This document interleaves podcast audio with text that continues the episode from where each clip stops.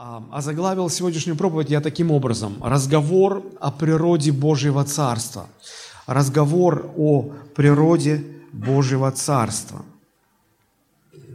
Как я уже сказал, вот в этот день, в день вербного воскресенья, а, в каждой христианской церкви вспоминают а, событие, которое носит название – торжественного входа Господа Иисуса Христа в Иерусалим. Но дело здесь не в самом а, посещении Иисусом Христом города Иерусалима, потому что и до этого, и раньше а, Христос посещал этот город, Он был в Иерусалиме, и ничем не выделялись те предыдущие визиты – но этот визит примечателен не самим фактом прибытия в город, а тем, что в этот день, когда Христос а, вот таким торжественным, на самом деле торжественным образом а, въезжал в, в Иерусалим, в этот день исполнились пророчества, которые а, были даны народу Израиля о, о нем, о Мессии. Да? То есть, а, а, входя в Иерусалим, а, Иисус сделал это, и сам Христос говорил, что все это происходит а, во исполнение древних пророчеств. И а, люди, помните, кричали «Асана сыну Давидову», да?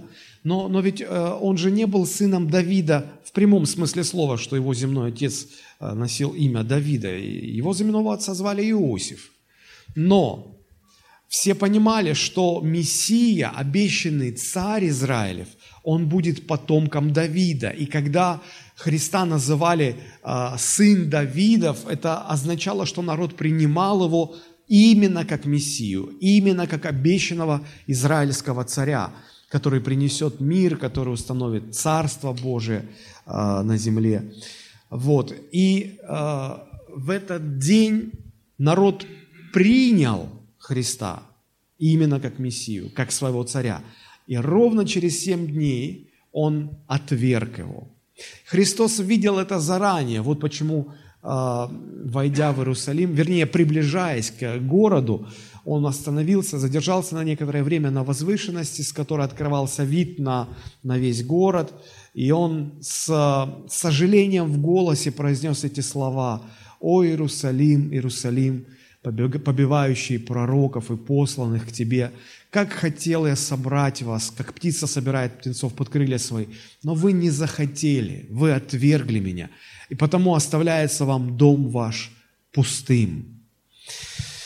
И мы знаем, что э, вербное воскресенье, оно начинает э, страстную седмицу или страстную неделю, как это принято называть. И кульминацией вот этой страстной недели а, можно назвать утро пятницы, когда а, Христос был арестован а, римскими солдатами, и его сначала отправили к первосвященнику Каиафе, потом его направили к царю Ироду, и потом он предстал перед Пилатом.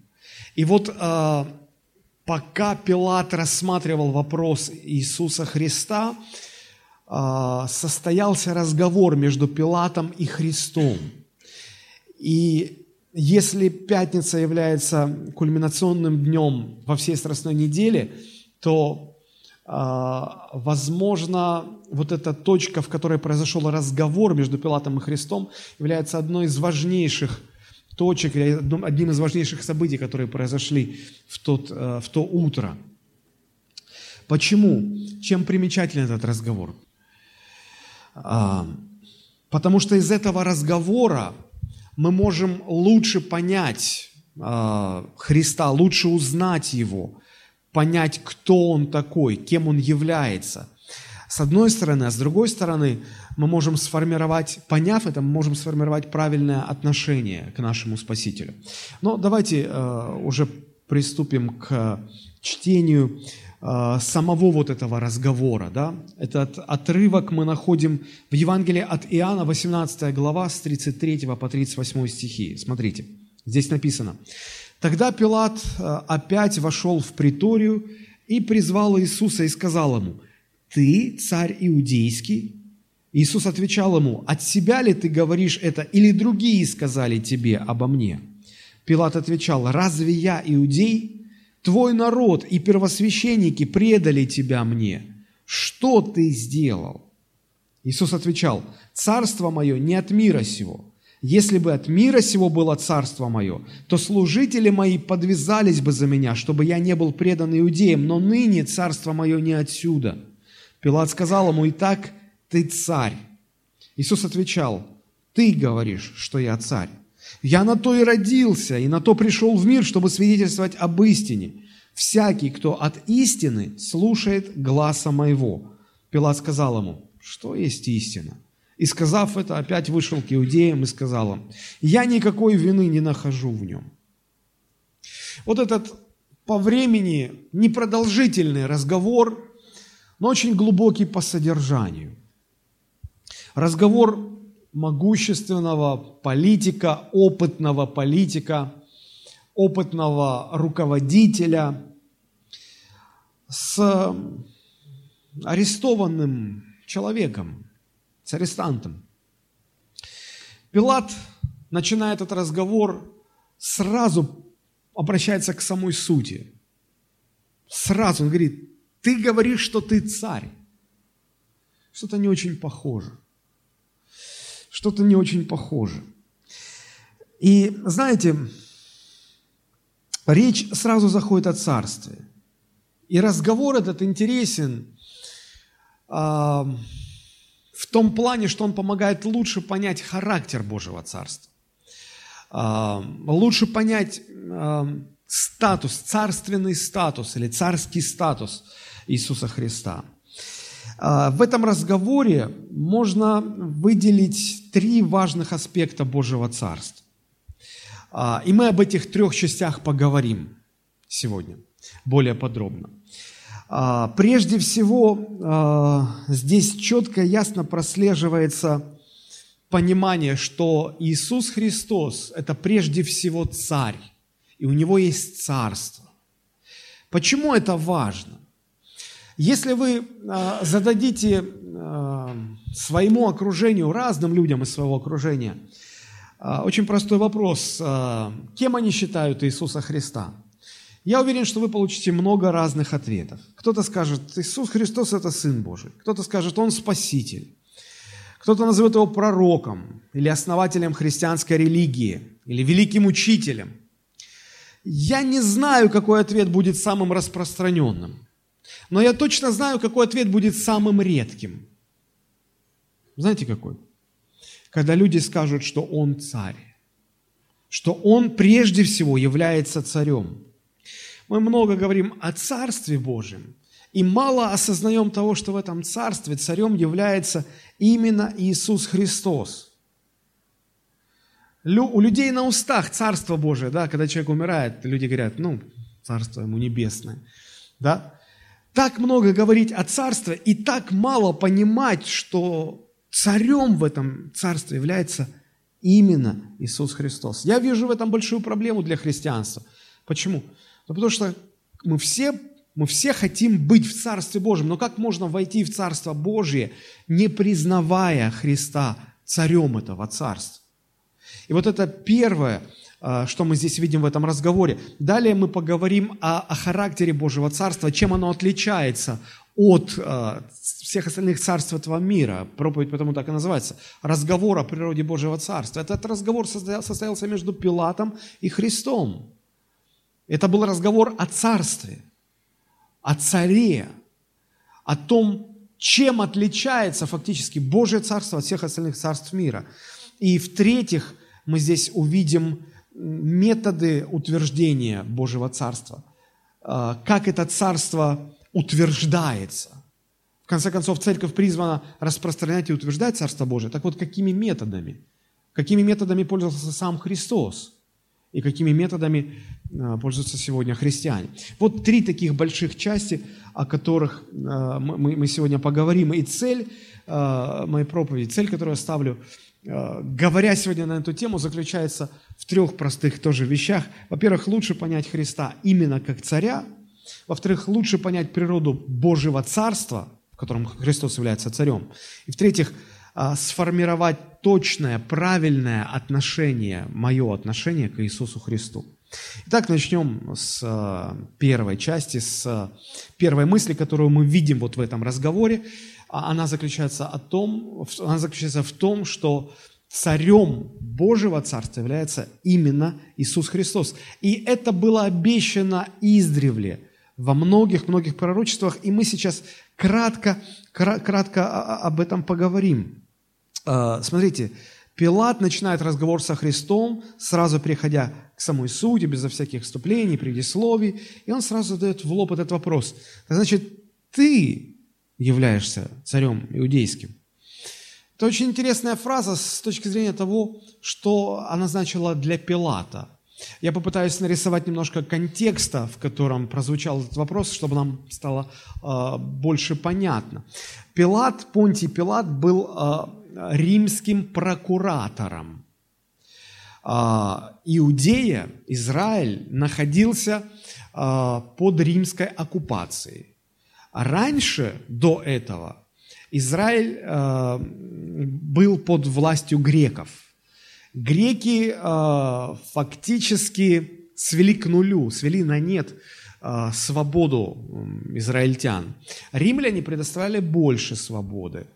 А, римляне позволяли народам, которые они оккупировали, исповедовать свою религию, даже иметь некую автономию, потому что римляне позволили Израилю иметь над собой своего царя. И, в общем-то, ну, если так можно сказать, формально Израилем правил царь Ирод.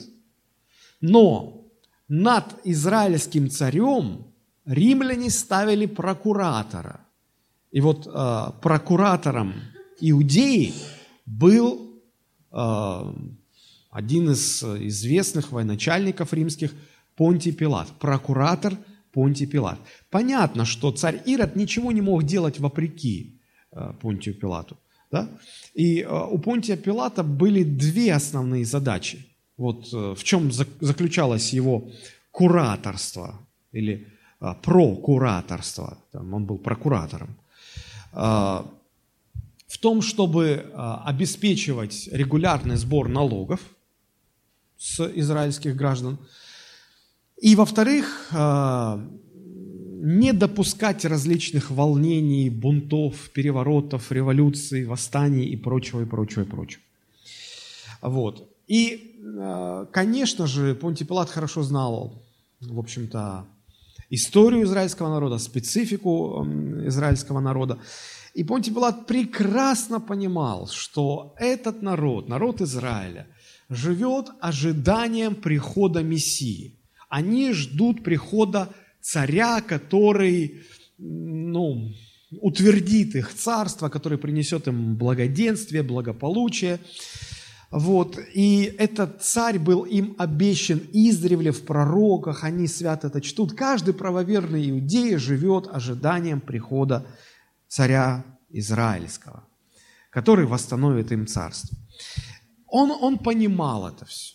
И поэтому, когда к нему привели человека и сказали, вот он и говорит, что он этот обещанный Израилю царь иудейский, Пилат смотрит на него и говорит, так это ты? Ты тот самый царь иудейский? Вот что стояло за этим вопросом. А, прежде чем мы пойдем дальше рассматривать этот разговор, немножечко а, хотелось бы а, вот, показать несколько мест Писания, которые, вообще откуда пошли все эти пророчества о Мессии, пророчества о царе Израильском. Э, корнями это ожидание уходит еще в эпоху патриархов, когда а, родоначальник израильского народа Иаков, да, мы помним, Бог призвал Авраама, Авраам, родил Исаака, Исаак родил Иакова. У Иакова было 12 сыновей, которые стали э, родоначальниками 12 колен Израиля. И поэтому Иаков считается родоначальником израильского народа. Так вот, когда Иаков был уже стар, перед смертью он призвал всех 12 сыновей, и он каждому раздавал свое отцовское благословение. Когда речь дошла до Иуды, то он сказал следующее, это Бытие 49 глава, 10 стих. «Не отойдет скипетр от Иуды, и законодатель отчресал его, доколе не придет примиритель и ему покорность народов. Это явное указание, это явное пророчество а, о, о Мессии, о грядущем царе. А, вряд ли, вряд ли э, Иаков до конца понимал, о чем идет речь. Он, он, он имел это откровение от Бога. Бог ему показал, что а, вот этот царь, он, он выйдет из колена Иуды, и поэтому Иаков и благословил таким образом одного из своих сыновей, Иуду, этими словами. Бог ему это открыл, но до конца, я думаю, что Иаков не понимал, и многие не понимали. Далее шло время, и мы встречаем э, множество других пророчеств. Ну, например, пророчество о, рождении царя Израильского. Это Книга пророка Исаи, 9 глава, с 6 по 7 стихи, всем известные слова, которые обычно читают на Рождество. «Ибо младенец родился нам, сын дан нам, владычество на раменах его». Рамена – это плечи. Старое русское слово. Владычество на плечах. А, может быть, а, от этого, когда человек тяготится какой-то ответственностью или большой властью, а, да, ну, Массажисты говорят, что вот спина, плечи, вот плечевой шейный отдел, они забиваются, и а, это как такой а, соматический симптом того, что человек переживает, ну, чувствует бремя ответственности.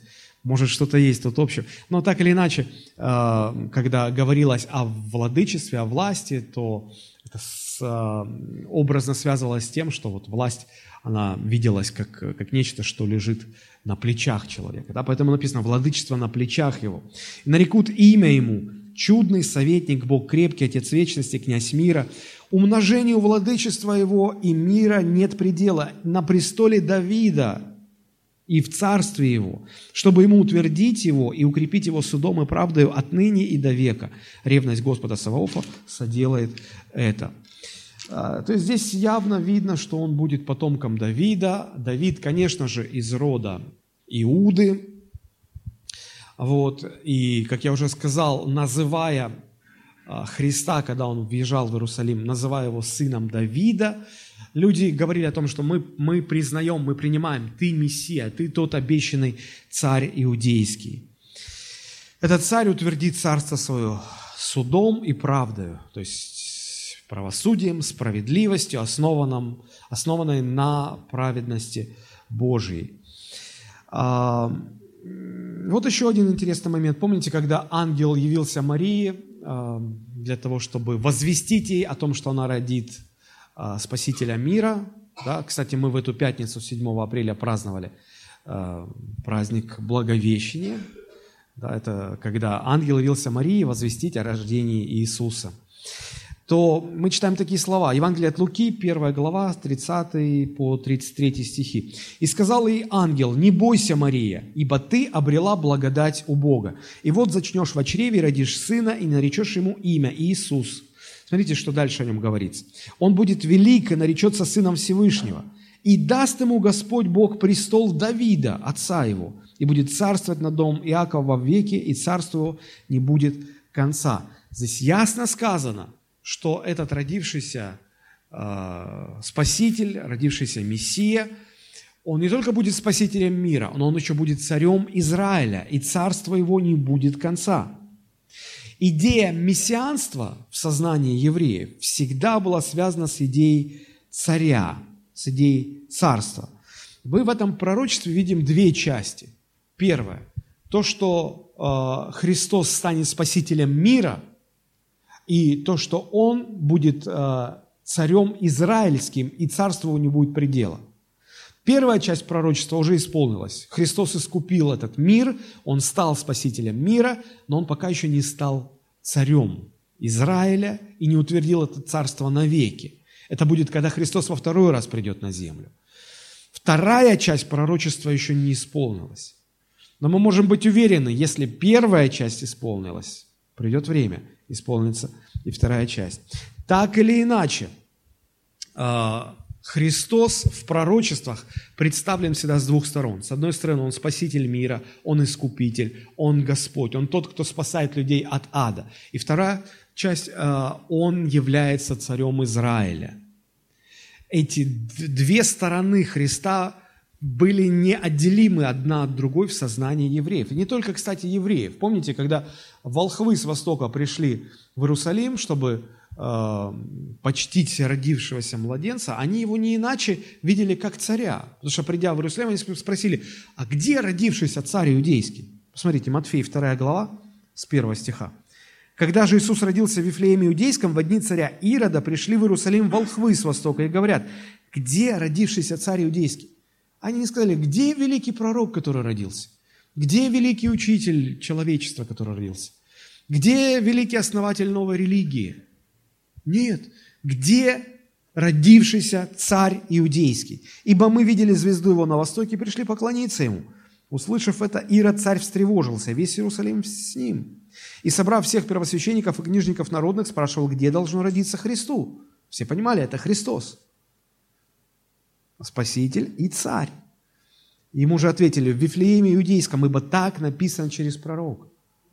В сознании пророков, в сознании ангела, который возвещал Марии, в сознании волхвов с востока, в сознании ученых э, иудейских, Мессия всегда э, рассматривался именно как спаситель и как царь.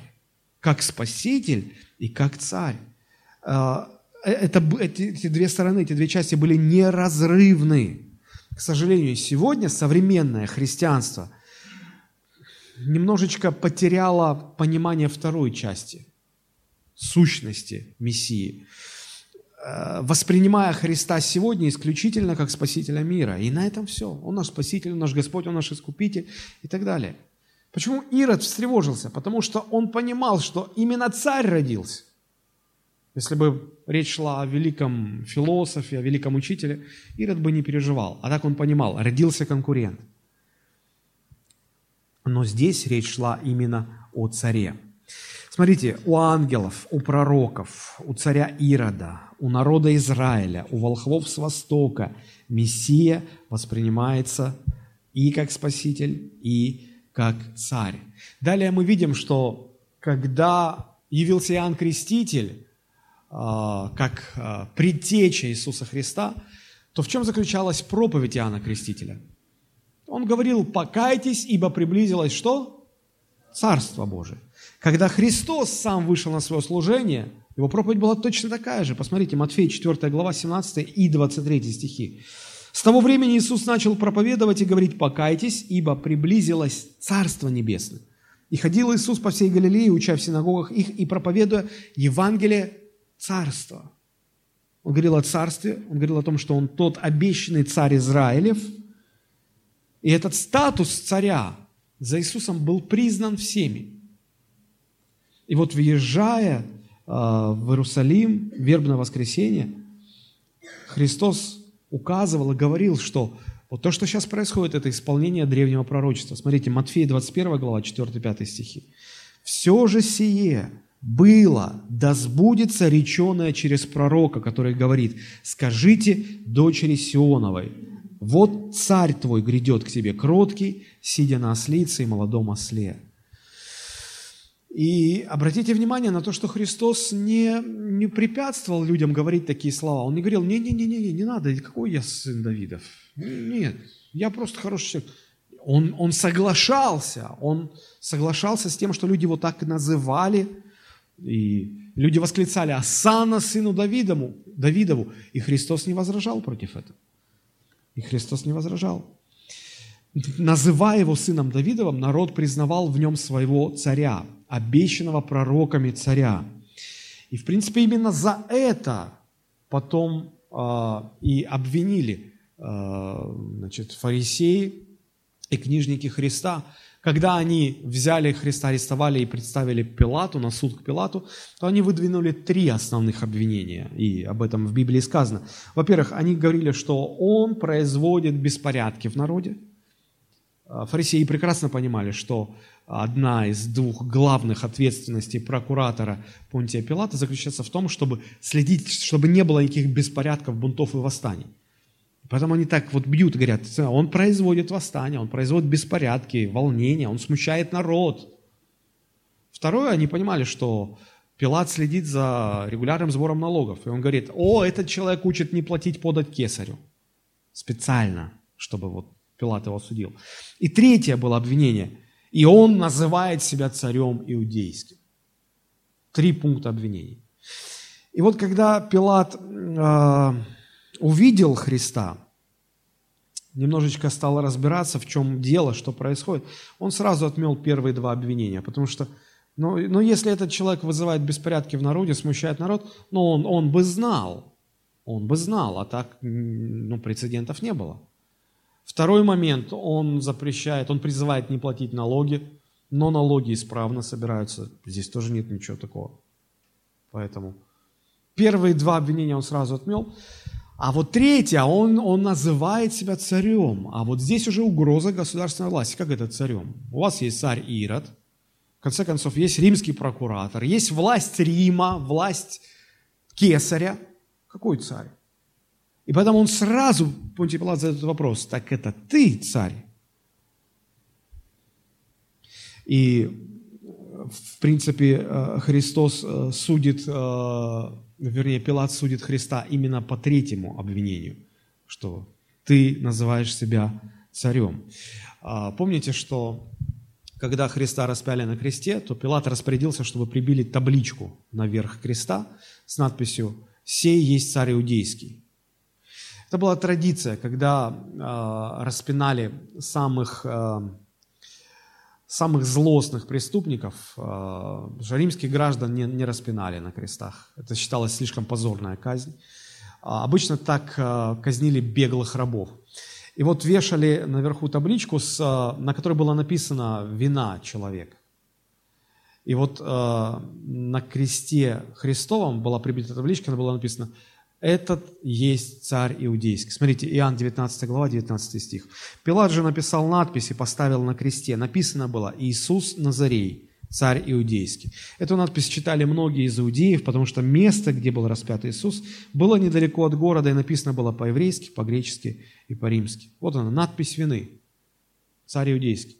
Фактически Христа распяли за то, кем он был.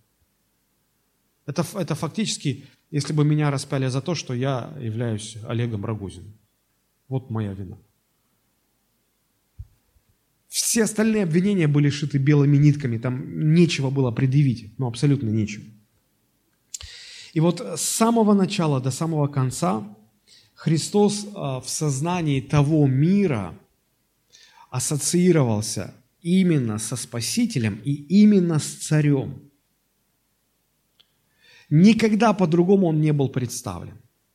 В современном христианстве согласен, э, статус царя как-то ушел на второй план, как-то остается он в тени. Больше спаситель, спаситель, спаситель. Смотрите, он спаситель мира, и он царь. А, о чем говорит нам понимание того, что Христос является спасителем мира? О том, что он сделал, правда же? Он спаситель мира, это говорит о том, что он сделал, он спас мир. Дальше, а то, что он является царем, о чем нам говорит? О его статусе. Значит, первая часть, смотрите, я говорил, что в сознании людей того времени Иисус Христос ассоциировался со Спасителем мира и с царем. Первая часть говорила о том, что он сделал, Вторая часть говорила о том, кем он является, о его статусе. Это очень важно. Христианство, как я уже сказал, современное христианство делает акцент больше на том, что сделал Христос. Он нас спас, Он нас искупил, Он нам дал праведность. И мы как-то забываем о том, кем Он является. И я вижу здесь, даже здесь проявляется наша наш, наш человекоцентризм, потому что вот, вот что для нас, для нашего будущего человеческого, что важно? А, то, что Христос для нас сделал, или то, кем Он является? Ну, то, что Он сделал. Он нас спас, мы не идем в ад, Он нас оправдал, Он нас усыновил. Это, мы можем долго об этом говорить, перечислять это все. И вот, и вот мы на делах Его фокусируемся. И как-то в тени остается то, кем Он является что он является царем. А вот такой вопрос вам задам. Скажите, пожалуйста, а для построения взаимоотношений с личностью. Что более важно? Что больше поможет вам построить взаимоотношения с личностью? Понимание того, что он сделал, или понимание того, кем эта личность является? Кем является? Вот здесь основные, корень основных проблем современного христианства. Мы на второй план оттеснили то, кем является Христос, и пытаемся строить с Ним отношения, фокусируясь на том, что Он сделал для нас. Вот почему отсутствие страха Божьего. Вот почему сегодня есть христиане, которые фривольно так обращаются к Богу, обращаются ко Христу. Они называют его старшим братом, они называют его «О, ты мой друг», «Ох, о, Иисус, клево». Здорово сегодня было служение –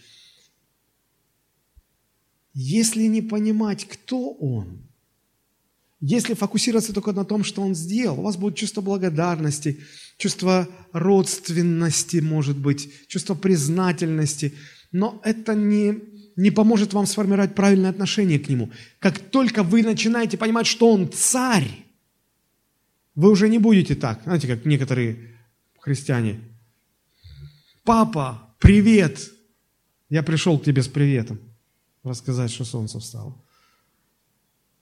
Когда вы поймете, что Он царь, вы склонитесь перед Ним в почтении, потому что Он царь. С Ним нельзя так фривольно. Ваше Величество, Он царь. И вот в этом разговоре, который состоялся между Пилатом и Христом, первое, что я вижу и на что нам следует обратить внимание – как раз на то, что нам нужно понимать, нам нужно с этого второго заднего плана вытащить и поставить на первый план, что Христос прежде всего, Он царь. Если мы хотим строить с Ним отношения, мы должны понимать, что Он царь. И соответственно к Нему относиться. Потом уже все остальное. Во вторую очередь. Он, он царь, это его статус, это важнее. Поверьте, это важнее – не верите? Я докажу. Посмотрите, а, евреи готовы были принимать дела Иисуса. Им нравилось, что Он кормил людей, исцелял больных, иногда даже воскрешал мертвых. Они готовы были принимать Его дела. Но знаете, что они были не готовы принять? Они не готовы были согласиться с тем, кем Он себя считал – они говорили, как ты, будучи человеком, можешь делать себя равным Богу? Ты не Бог, ты человек. Они готовы были принимать его дела, но они не готовы были принять его суть. У меня вопрос, а что толку, если сегодняшние христиане соглашаются с делами Иисуса, им нравится, что Он умер за их грехи, им нравится, что Он их исцеляет, им все нравится. Но когда речь заходит о том, что Он царь, а я должен склониться в почтении перед Ним, исполнять Его волю, жить для Него, потому что Он царь мой, а не для себя. А вот здесь уже многих коробит. А вот здесь уже многие, как те иудеи, а нам это не нравится. Не, я, так, я на это не подписывался, я на это не согласен. Гораздо важнее понимать, кто Он есть. И только во вторую очередь понимать, что Он сделал для нас. Итак, это первая и очень важная мысль. Статус первичен, дела вторичны, если речь идет о том, чтобы строить с кем-то отношения, взаимоотношения. Это чрезвычайно важно понимать для современного христианина. Вторая часть разговора посвящена а, пониманию природы Божьего Царства, по, демонстрации того, чем оно отличается от всех остальных а, мирских царств. А, почему иудеи отвергали Христа и отвергали его как царя, не хотели принять его как царя? Потому что они э, не могли понять характер его царства. Во время земной жизни Иисуса Христа Израиль, как я уже сказал, находился под римской оккупацией. И иудеи не оставляли желания освободиться, скинуть себя гнет оккупантов.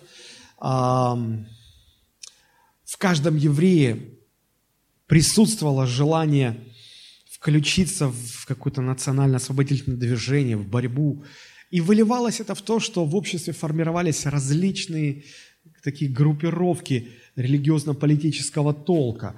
Их было основных, основных, их было очень много, но основных было пять. Ну, во-первых, это фарисеи, всем нам известные, да. Потом были такие еще садукеи, были иродиане, были зелоты. И пятая группа, такие отшельники были, они в отшельничестве видели э, способ своей борьбы э, за освобождение. Это были э, группа Есеев была такая. Вот. И у каждого было свое концептуальное понимание царства израильского, будущего этого царства. Они все по-разному видели это царство, но их объединяло всех то, что они, э, они одинаково принимали, каким должен быть характер израильского царства. И Пилат, в общем-то, был с этим согласен.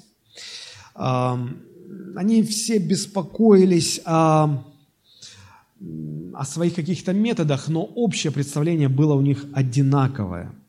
И вот им казалось, что раз уж, э, раз уж Иисус поднимает какое-то собственное движение, и, в общем, он становится заметной фигурой, он, наверное, должен примкнуть либо к фарисеям, либо к садукеям, либо к иродианам, либо к зелотам, либо к есеям.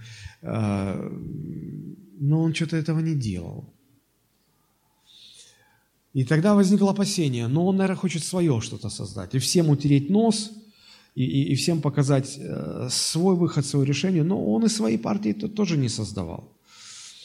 И, они, и люди не понимали, евреи не понимали, а, а вообще, что он хочет? Что, он собрал вокруг себя такую толпу, чего он хочет? И он объявляет себя царем, но он, он не ведет никаких политических игр, никакого политического движения нет а как же царство, а как же царь, как это вообще понимать? И они не понимали его. И вот э, не понимал этого и Пилат, когда разговаривал со Христом, и поэтому Христос постарался показать ему разницу, в чем отличается его царство от всех остальных царств, и почему он так себя ведет. Но здесь нужно, нужно понять вот какой момент, понять, в каком состоянии был Иисус Христос, когда этот разговор состоялся. Это было утро пятницы когда он предстал перед Пилатом. А, но если мы отмотаем немножко время назад, мы помним, что а, в четверг вечером Христос а, имел вечерю со своими учениками, помните? И он довольно продолжительное время он с ними беседовал. И, и, и скорее всего, этот разговор продлился далеко за полночь. Потому что фактически Евангелие от Иоанна в пяти главах помещает э, содержание того разговора, который был у Христа со своими учениками на последней вечере. Пять глав в Евангелии от Иоанна содержат всю эту информацию. Это довольно много. Вот. После этого э, мы знаем, что в ночи они вышли и пошли на гору Илионскую в Гефсиманский сад. И там Христос в Гефсиманском саду примерно три часа он провел в молитве. И когда он закончил молиться, уже близко было утро или наступало утро. И пришли э, значит, книжники, фарисеи с римскими солдатами, пришли арестовывать Христа. То есть, смотрите, э, был напряженный день, в конце которого был, был ужин с учениками и продолжительная беседа с учениками. Иисус давал последние наставления своим ученикам. Потом было три часа ночной молитвы, причем настолько напряженной молитвы, что там сказано, что капли пота у него были как капли крови. Ну, то есть напряжение было сумасшедшее в этой молитве. И вот под утро после этой молитвы его арестовывают. Его взяли, э, скрутили ему руки и повели к первосвященнику Каиафе. Пока Каиафа там с ним разбирался, над Христом издевались, его били, его унижали – он ночь не спал, на протяжении дня там устал, не спал ночь, и тут его бьют. Потом его ведут к царю Ироду. Ирод распорядился его тоже наказать. Его били там, издевались над ним там. И вот после этого, изможденный, измученный, обессиленный, поруганный, избитый, он предстает перед Пилатом. Можете представить, в каком состоянии он был? Я приведу небольшой пример, чтобы лучше это было понятно. Однажды мне довелось несколько лет назад путешествовать, пробыть а, как это сказать, провести в дороге, скажем так, провести в дороге 33 часа подряд. Э, я был в Америке, и я возвращался. Значит, нам нужно было из одного города, мы выехали в 12 часов дня, в полдень, и мы 6 часов ехали на машине. После этого 3 часа мы провели в аэропорту, э, мы садились на рейс, да, это уже было сколько, 9 часов. Потом 6 часов мы летели из э, э, Сан-Франциско в Нью-Йорк. Это 6 часов перелета. 9 плюс 6 – 15. 4 часа мы пробыли в аэропорту в Нью-Йорке. 19 часов. И потом почти 11 часов перелета из Нью-Йорка в Москву. Сколько это? 30 часов. И еще 3 часа а, ну, пока выпустили нас из аэропорта, пока я добрался до гостиницы в Москве. 33 часа в дороге. Спать невозможно. Ну, можете представить, вот, вот рядышком 6 часов в, самолет, в кресле самолета, потом 4 часа ты болтаешься в аэропорту, потом еще 11 часов в кресле самолета. Я, э, зайдя в номер в гостинице в Москве, обессиленный просто упал на кровать, и я спал, по-моему, 12 часов, не просыпаясь. Я не помню, чтобы я в жизни еще так уставал. Это вот... Но разве это можно сравнить? Разве это было тяжелее, чем то, что пережил Христос? Пройдя тяжелый день, не спав ночь, молясь, переживая так, что ну, с потом кровь выступала – потом его били, унижали. И вот он в этом состоянии. Знаете, если бы меня в том состоянии, когда я вот зашел в свой номер в Москве, э, мне бы сказали, давай поговорим на какие-то духовные темы, Библии. Я бы сказал, слушай, не, я потом. Ну, ну не, мне не до того. А здесь, а здесь Пилат вызывает на философский разговор – Христа, который был в несравненно более э, истощенном состоянии. И вот Христос не отшивает его, не говорит, ладно, все это ничего не поймешь. Он объясняет и показывает разницу между его царством и, и всеми остальными царствами. И вот смотрите, когда так обессилевший Христос перед Пилатом, и Пилат задает вопрос, «Ты царь иудейский?» Причем в оригинале вопрос поставлен так, что ударение приходится на первое слово, на местоимение «ты». И, и здесь смысл такой, так это ты царь иудейский. Во-первых, Пилат много слышал о, о, об обещанном иудейском царе. Но, во-вторых, Пилат, э, ему приходилось в силу должностного положения встречаться царе с царями. Да и как воин он не раз видел побежденных царей. Даже побежденные цари, как правило, не теряли достоинства. И даже находясь в, в ну вот, будучи арестованными и, может быть, за, за минуту до смерти, они все равно сохраняли царское достоинство. И вот здесь, глядя на Христа, он понимал, что ни в какие царские рамки ни под какие вот э, описания, каким должен быть царь, вот этот человек вообще не подходит. Он говорит, так это ты царь? Не похоже. Как, как вообще это понимать? Как вообще это понимать? И смотрите, Иисус находит в себе силы, чтобы объяснять. Иоанн 18 глава 36 стих. Иисус отвечал, «Царство мое не от мира сего. Если бы от мира сего было царство мое, то служители мои подвязались бы за меня, чтобы я не был предан иудеям. Но ныне царство мое не отсюда. Кто-то может прочитать это, этот стих и сказать, ну что, что он сказал? Какие-то странные слова, царство мое не отсюда.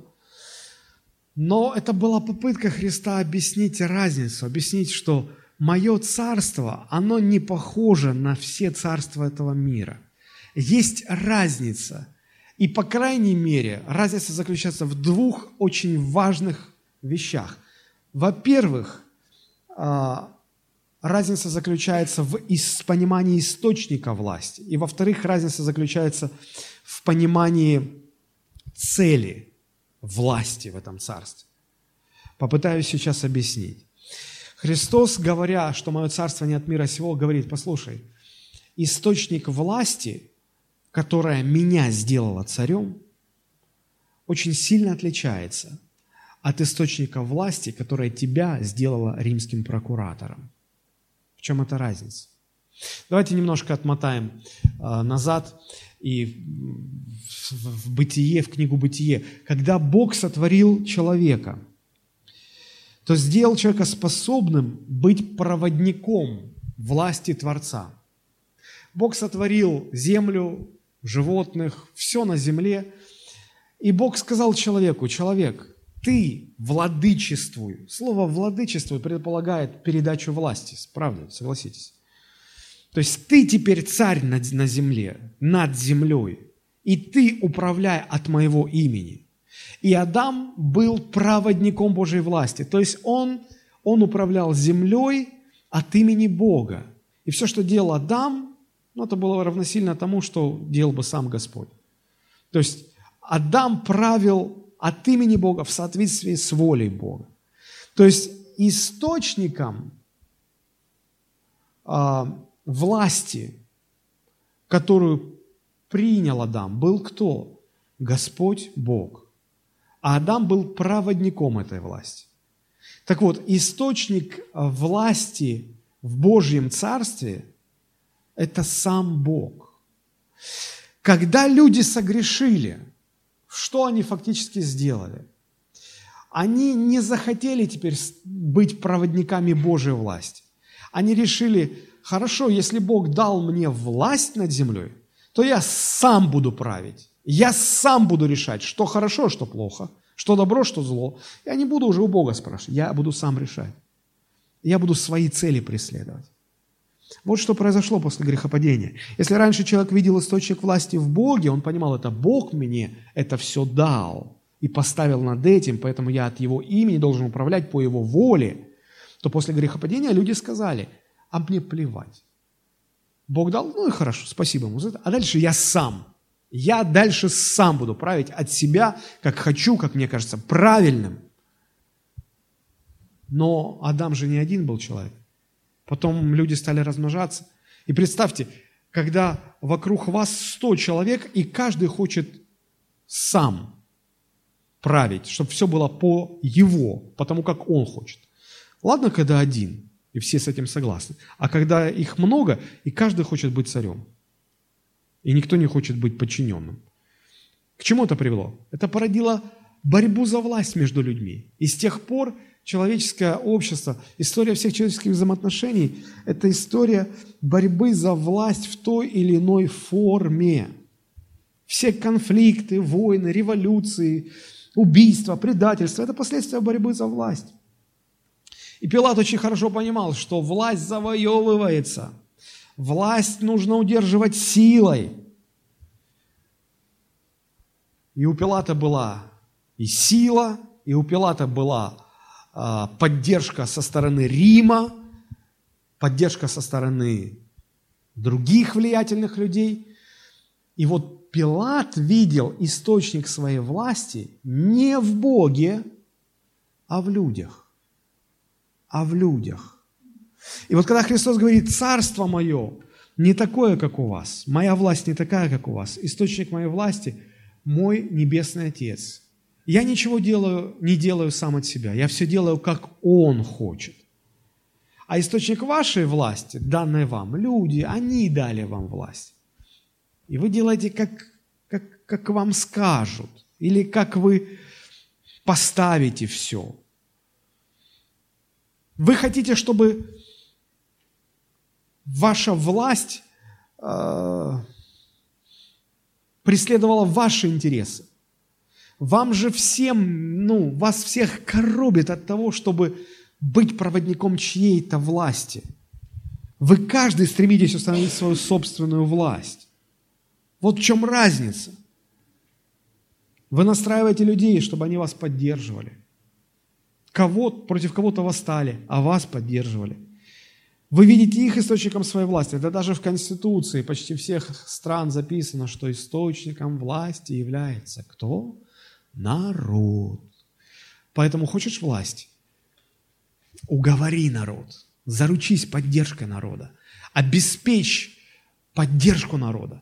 И поэтому идут все эти политические игры, борьба за власть. И проблема-то любой земной власти не в ее форме, монархия это или демократия, социализм, капитализм, неважно. Проблема в неверном источнике. Вот почему Христос никогда не пытался изменять какие-то а, формы а, государственного правления. Он видел главную проблему совершенно в другом. Только Бог является источником власти. И пока люди не признают Бога источником власти, все равно, вот абсолютно все равно, какая форма государственного устройства. Вот почему Христос был вне политики, не пытался и заниматься. Его тогда за это не понимали. Впрочем, как и сегодня, некоторые чересчур политизированные христиане его сегодня не понимают. Тогда почему его не понимали фарисеи? Да потому что фарисеи видели, что укрепить израильское государство можно только опираясь или делая акцент на возвращение к закону Моисея, на то, чтобы делать упор на святость, на закон Моисея. Садукеи исповедовали либеральные ценности. Это либералы того времени. И они проповедовали, в принципе, тоже, что сегодня проповедуют современные либералы. Вот э, современный лидер либерального движения, такой как Навальный, чистый садукей того времени. Вот. И они говорили, вот, надо больше свободы всем дать. Были и радиане, которые считали, что можно укрепить израильское государство, делая упор на выделенную римлянами автономность, что вот в конце концов римляне позволили иметь нам царя Ирода, и, и нужно укреплять власть Ирода, их потому иродианами и назвали. И они в этом видели утверждение царства. А, были еще зелоты, которые говорили, а плевать мы на вас на всех хотели, наше оружие – это террор. Мы всем оккупантам горло перережем. Это современный террорист. Ну и были еще есии, которые говорили, да вы все неправы, надо просто уйти в пещеры, в пустыню и, и молиться Богу. И такие есть сегодня тоже. И вот э, Христос, придя на землю, говоря о своем царстве, называя себя царем, он не придерживался, ни, он не примыкал ни к одной из этих пяти э, основных религиозно-политических сил, отвергая их все – все хотели притянуть его на свою сторону, но, но не получалось. Он, он не поддавался на это. Почему? Да потому что Христос пришел не для того, чтобы утверждать израильское государство, хотя он был еврей из евреев, самый главный еврей. А у него была другая цель, у него был другой источник власти. И вот Христос всегда подчеркивал свою покорность власти Отца. И он этим показывал, что он является проводником власти. Он говорит, я ничего не делаю сам от себя, но что вижу у Отца, то и делаю. И он, он понимал, что власть его, а, он, не он сам ее захватил, не благодаря его способностям или талантам, или силе его. А, нет, Отец дал ему власть, Отец дал ему царство. И помните, Матфея 28 глава, когда Иисус перед тем, как вознестись, Он сказал такие слова, это 18 стих. «И приблизившись, Иисус сказал им, дана мне всякая власть на небе и на земле». Обратите внимание, Он говорит, мне дана, я не сам ее взял, я не сам ее учредил, я ее получил, она мне была передана. Кем? Отцом. Для чего? Чтобы я выполнил волю Отца, нет власти не от Бога. Почему? Потому что источником настоящей власти является Бог. Настоящая власть приходит только от Бога. И только если Бог является источником власти, то настоящую власть нельзя захватить, и это можно только получить от Бога. Получить через что? Полностью покорившись воле Божией, став проводником Божьей власти на земле. Если человек сам захватывает власть, это не настоящая власть. Если он украл власть, забрал власть обманом, переворотом, а долго эта власть не простоит. И вот Христос, утверждал, что его царство основано на власти, которую он получил от Отца. Все остальные земные царства основаны на власти, которую вы сами себе придумали, вы сами ее, вы ищете, чтобы народ вам дал эту власть, или вы ее захватите, или вы ее сами учредите, и так далее, и так далее. Человеческая власть рано или поздно разрушится. И вот Иисус говорит, дана мне всякая власть на небе и на земле. И дальше что Он говорит? То, как ведут себя некоторые христиане, ну, можно сделать вывод, что после того, как Иисус сказал, дана мне всякая власть на небе и на земле, Иисус должен был бы сказать, а теперь идите и э, утверждайте христианские государства. Но Он этого не сказал. Он сказал, идите и, покоряясь Божьей власти, исполняйте мое поручение. Насколько вы будете покорны Божьей власти, насколько вы сможете быть проводниками Божьей власти. Вот и все. Когда Писание учит нас, христиан, молитесь за начальство и власти, то большинство христиан не понимают, а как молиться? Они молятся и говорят, Господи, написано, молитесь за начальство власти, мы молимся, Господи, благослови их, чтобы у них все было хорошо, дети не болели, чтобы у. А а, а если они нечестивые, а мы молимся, чтобы у них все было хорошо, чтобы они еще больше нечестия сделали, у меня складывается иногда такое впечатление, что люди, придя ко Христу, выключают разум, мозги. Когда Библия учит нас, чтобы мы молились за правительство, за начальство и власти, то наша молитва должна заключаться в том, чтобы мы молились за них, чтобы они максимально точно следовали Божьей воле, исполняя свои властные полномочия, чтобы то, что они делают как начальство и власти, соответствовало Божьим установлениям. Что если ты управляешь народом, управляй по воле Божьей, управляй по законам Божьим – Конечно, нет идеальных правителей. Конечно, но чтобы это было максимально приближено к, к стандартам Божьего Царства. Вот о чем. Чтобы они точнее покорялись Божьей власти, были проводниками Божьей власти, а не собственной власти. Это справедливо как на уровне государства, так и на уровне семьи. В семье муж будет иметь власть ровно настолько, насколько он будет покорен власти Христа. Помните, апостол Павел говорит, 1 Коринфянам 11.3, «Хочу также, чтобы вы знали, что всякому мужу глава Христос, жене глава муж, а Христу глава Бог». Почему Христос имеет власть над мужем? Потому что он покорился Богу, Отцу. Почему муж имеет власть над женой? Потому что муж покорился Христу. Если муж не покорен Христу, у него никакой власти в семье не будет. Когда ко мне приходят мужья и говорят, почему мы вы моей жене промыли мозги, я ей говорю, что я глава семьи, я ей говорю, чтобы она не ходила в эту церковь, а она ходит, она меня не слушается, вы настраиваете мою жену против меня. Я говорю, подожди, давай честно, вот на чистоту. Вот ты уверен, что Бог тебе дал власть над твоей, что ты муж, глава над своей женой. Да, да так же в вашей Библии написано. Говорю, ну давай читать до конца. Открываем ему место, говорю. Вот.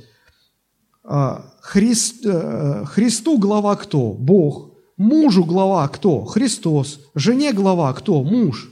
Если ты, как муж, не покоряешься Христу, что, дорогой, ты удивляешься, что жена не покоряется твоей власти, как мужа?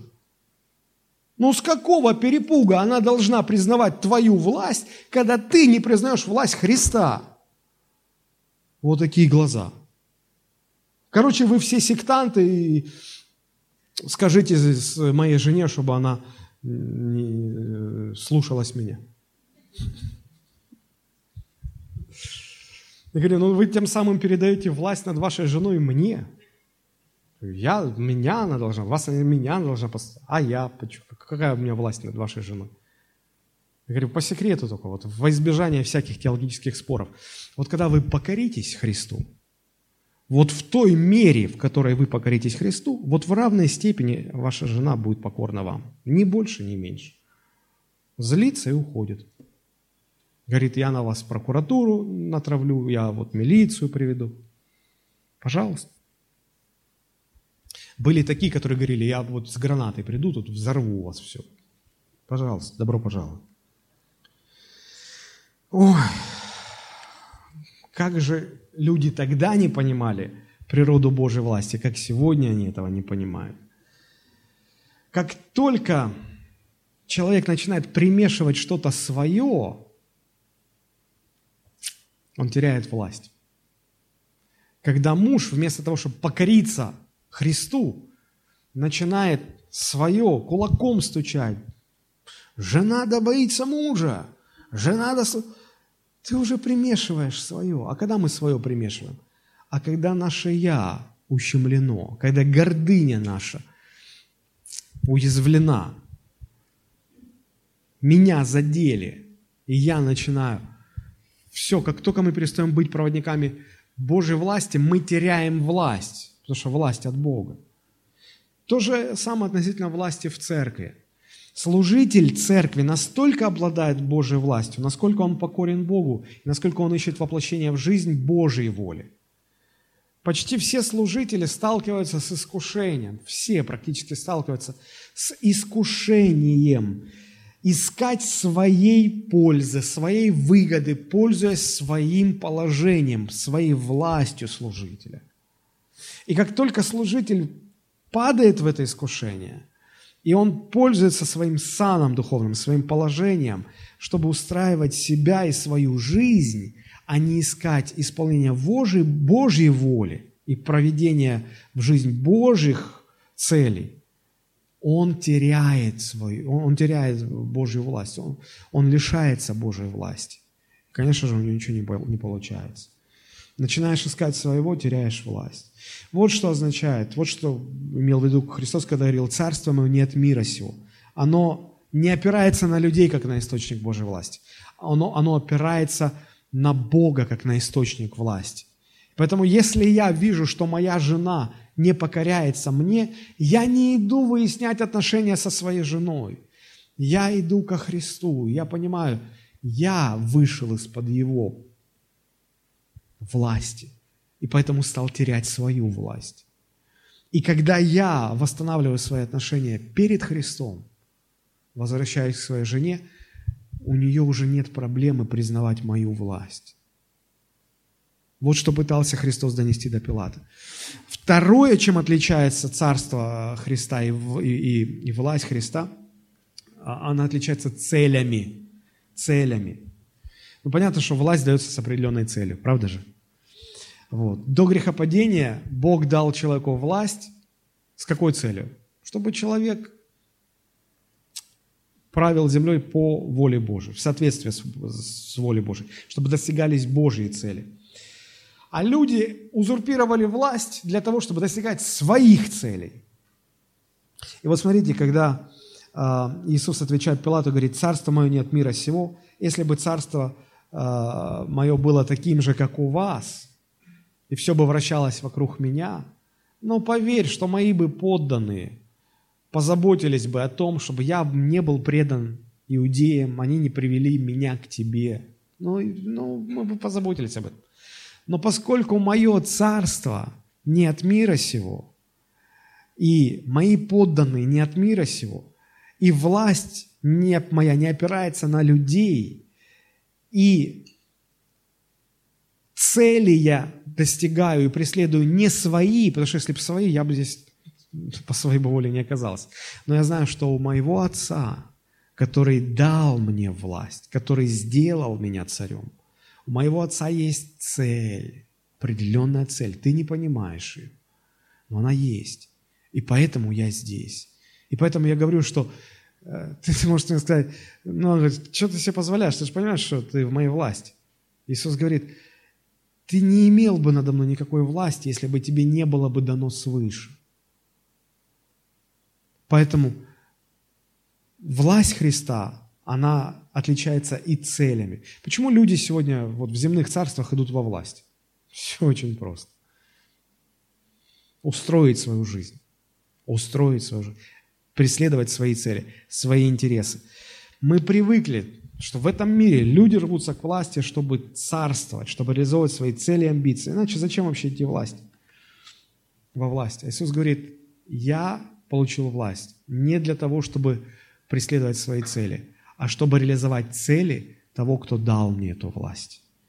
И когда я достигну исполнения Божьих целей, я вообще все царство и всю власть верну тому, кто мне это дал. Посмотрите, 1 Коринфянам, 15 глава, с 24 стиха. Там написано, а затем конец, когда Он предаст царство Богу и Отцу, когда упразднится всякое начальство, всякая власть, сила, ибо Ему принадлежит царствовать, доколе не изложит всех врагов под ноги свои. Последний же враг истребится смерть, потому что все покорил под ноги его. Когда же сказано, что ему все покорено, то ясно, что кроме того, кто покорил ему все. Когда же все покорит ему, тогда и сам сын покорится покорившему все ему, да будет Бог все во всем. То есть это показывает, сложная конструкция, согласен, но это показывает, что Бог дал Христу власть, Христос пользуется этой властью, чтобы достигнуть Божьей цели, и когда Он достигнет эти цели, то все, что Он приобрел, Он возвращает тому, кто дал Ему власть, и покоряется сам Божьей власти, потому что Бог – источник настоящей власти. Пока люди во власти будут считать, что цель, для которой они пришли во власть, заключается в том, чтобы утвердить свои интересы, тогда совершенно все равно, какой формы эта власть. Монархия, демократия. Абсолютно не важно. Ничего не изменится. Сменяйте формы власти, ничего не изменится. Потому что люди идут во власть, опираясь не на истинный источник власти, а на ложный раз. И во-вторых, чтобы достигать совершенно не те цели, ради которых дается власть. Вот и все. В этом проблема, а не в смене государственных режимов, чего сегодня многие люди совершенно не могут понять. Вот поэтому я и говорю, что если христиане пойдут в политику, им нужно тогда перестать быть христианами, чтобы быть или политик, или христианин. Другого не дано. И вот все партии, которые там были на политической арене Израиля, они стремились своими методами как-то принести восстановление Израилю. А Христос об этом не заботился. И их это настораживало. И их это настораживало. И вот когда к Пилату привели Христа и стали обвинять, он поднимает восстание. Пилат смотрит, надумано. Он препятствует сбору налогов. Тоже ничего за этим не стоит. И он говорит, я не нахожу в нем вины. Две главные цели были у прокуратора. Следить за порядком, чтобы не было восстаний, и следить за постоянным сбором налогов. Все, вот это основное. И он смотрит, этот, э, э, этот Иисус Назарянин ни восстаний не, уч, не, не приводит к восстаниям, ни налоги не мешает собирать. В нем нет вины. Он говорит, я его отпущу. И тогда идеи идут вообще на какой-то беспрецедентный шаг. Они говорят, знаешь что? Если ты его отпустишь, мы поднимем восстание. А вот это уже проблема для Пилата. И поэтому Пилат соглашается пожертвовать. Он понимал, он не, Иисус не виновен. Но его цель – налоги и отсутствие бунта. И вот, и вот фарисеи угрожают, мы, мы поднимем восстание, мы толпу сейчас настроим. Говорит, ладно, забирайте. Я умываю руки, вы забирайте, делайте с ним, что хотите. Пилат готов был пойти на такую жертву. Христос вообще не включался ни в какую политическую борьбу. Более того, пока там ждали, что он кому-то примкнет, казалось, что Христос, наоборот, стал забирать, притягивать к себе из всех этих пяти категорий людей, и те стали терять влияние.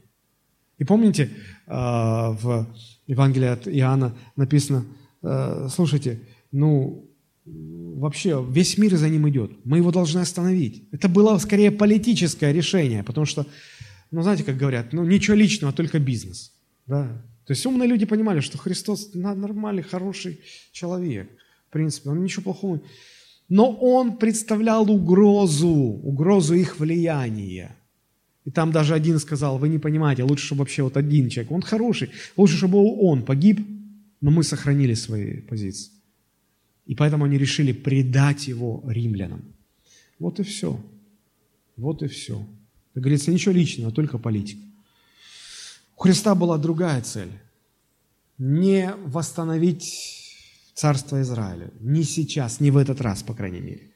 У Христа была цель искупить человечество от греха, от власти смерти, от власти ада и создать Церковь Божию на земле.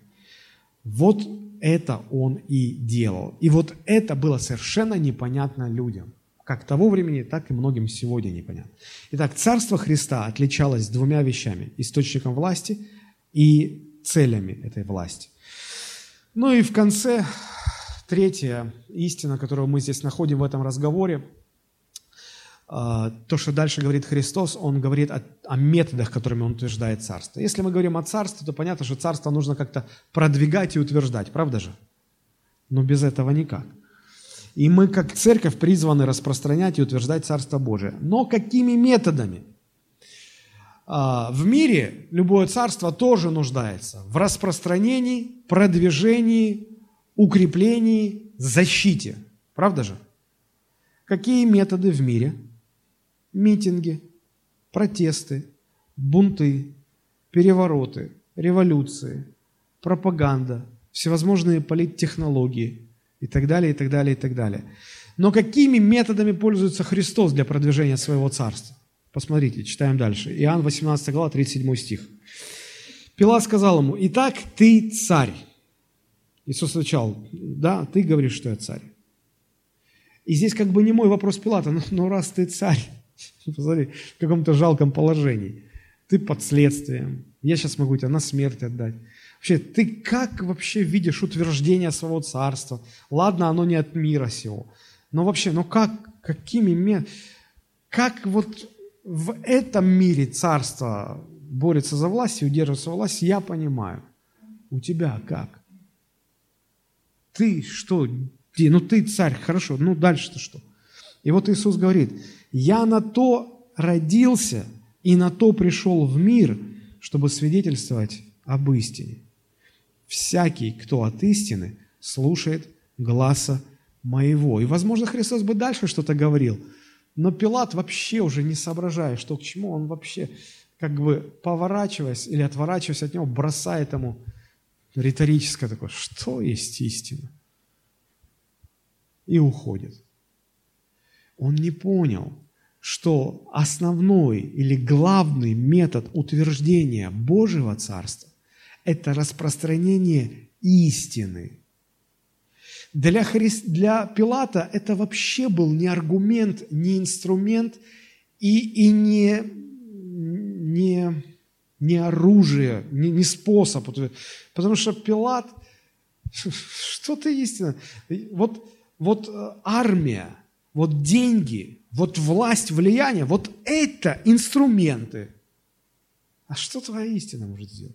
Почему Пилат так говорил? Да потому что он привык жить в мире лжи и обмана. И он даже не понимал. Но, но Христос говорил, истина обладает колоссальной силой. Он говорил, познайте истину, и истина сделает вас свободными. Мы, как христиане, должны понимать, что мы должны пользоваться теми же методами продвижения Царства, что и Христос. А мы часто пользуемся мирскими методами. Мы проводим какие-то акции, какие-то митинги, мы пытаемся пропагандировать э, то, что вот э, грешить не, кру, не круто, круто не грешить, вот, и так далее, и так далее. У нас ничего не получается, потому что это не те методы. Вы скажете, а какие методы? А метод один. Распространяй и утверждай истину. Распространяй и утверждая истину. Но вы вдумайтесь в эти слова, 37 стих. Иисус говорит, я ведь для того и пришел. Все, что я делаю, вот один мой метод, единственный. Свидетельствовать об истине. Свидетельствовать об истине. Распространять истину. Свидетельствовать об истине. Когда люди слушают истину, слышат истину, любая аудитория всегда делится на две части. Какая? Смотрите, Иисус говорит, всякий, кто от истины, слушает гласа моего. Всякий, кто не от истины, не слушает. И вот когда, когда звучит проповедь истины Божьего Слова, любая аудитория всегда делится на две части. Кто принимает и слушает, и кто отвергает, говорит, как это вообще можно слушать, эту галиматью, ты что за бред несешь? Вот распространение истины делит людей на две части. Делит людей на две части. И Иисус говорит, все очень просто. Истина проводит разделение. Кто слушает, говорит, тот от истины, тот от Бога. Кто не слушает, тот не от Бога. И в чем должна заключаться главная стратегия э, церкви? Проповедовать истину Божьего Слова. Мы пытаемся э, вести социальную работу, мы пытаемся сделать наш, наше общество лучше, мы пытаемся кормить голодных, помогать там все-все-все, работать с людьми, привлекать людей в церковь. Это ну, все неплохо, но это второстепенно первостепенно мы должны проповедовать истину. Даже не столько делать людей учениками, сколько проповедовать истину. Мы, мы, не, мы недооцениваем этот инструмент проповедования, распространения истины, потому что этот инструмент разделяет людей. Те, кто принимают, вот с теми нужно работать, воспитывая в них учеников. Кто не принимает, ты хоть их как убеждай, это бесполезно потраченное время. Когда в церкви не проповедуется истина, вместо этого проповедники пытаются заманить, простите за такие слова, замануху какую-то бросить людей, чтобы, а вот, а у нас тут чистые девчонки, потом пацаны, приходите в церковь, а вот Бог вас может исцелить, если вы больны, а вот... И мы набираем в церковь людей, не тех, которых истина отделила, чтобы с ними работать. А мы набираем всех подряд. И чаще всего там оказываются те, которые не слушают истину, не слушают Иисуса, не слушают, что Иисус говорит. И мы пытаемся с ними работать, и ничего не получается, ничего не выходит. Они пришли за исцелением, за плюшками, лепешками, за деньгами, за влиянием, за здоровьем они пришли. Не даешь это, а что звал? Мы говорим, а вот прощение грехов. Да какое прощение грехов? Сто лет оно мне нужно. Вы понимаете, о чем я говорю? Это очень серьезно. Если мы хотим утверждать Царство Божие, мы должны пользоваться Божьими методами. И главное – это проповедовать истину. Истина делит людей на две части.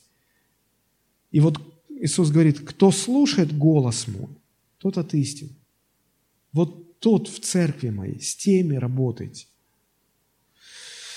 У меня уже не остается времени, но, по крайней мере, вот, вот эти три, три вещи, которые можно понять из разговора Пилата со Христом, мне кажется, они очень важны. Повторю их. Первая и очень важная мысль, которую мы видим в этом разговоре, нам нужно научиться воспринимать Христа в первую очередь именно как царя, делая акцент на то, кем он является, а не на то, что он делает. Статус первичен, дела вторичны. Если мы так будем строить отношения со Христом, это позволит нам выстроить правильные отношения со Христом. Вторая мысль. Царство Христа отличается от земных царств двумя основными признаками. Это по источнику власти и по целям этой власти. Ну и третье. Основной метод утверждения Царства Божьего на земле – это проповедь истины Божьего Слова. Она разделяет людей на две части. Кто слушает, с теми мы работаем, те в церкви. Кто не слушает, мы отдаем их в руки Божьи, мы молимся Богу за них, и мы не пытаемся воцерковлять людей, которые не, так и не родились свыше, просто потому что мы не поняли это. Да? Сегодня вопрос номер один для служителей в церкви. Рожден этот человек свыше или не рожден свыше? Я читаю Библию, и я вижу, что никогда в первой церкви таких вопросов не возникало. Никогда. Потому что они понимали, что если ты пользуешься главным инструментом утверждения Царства Божьего, тогда этот вопрос сам собой отпадает. А когда не пользуешься, вот тогда надо гадать, вот, а он рожден или не рожден, ну и так далее. Хорошо, на этом я а, остановлюсь сегодня. Я думаю, что достаточно было а, пищи для размышления. А, как много можно увидеть в небольшом отрывке. Даже когда Христос разговаривал с человеком, который из этого разговора ничего не понял. Если мы внимательно будем читать этот разговор, нам, мы можем что-то понять для себя. В следующий раз мы поговорим о смысле и значении Пасхи, потому что будет пасхальное богослужение. Давайте мы поднимемся и помолимся.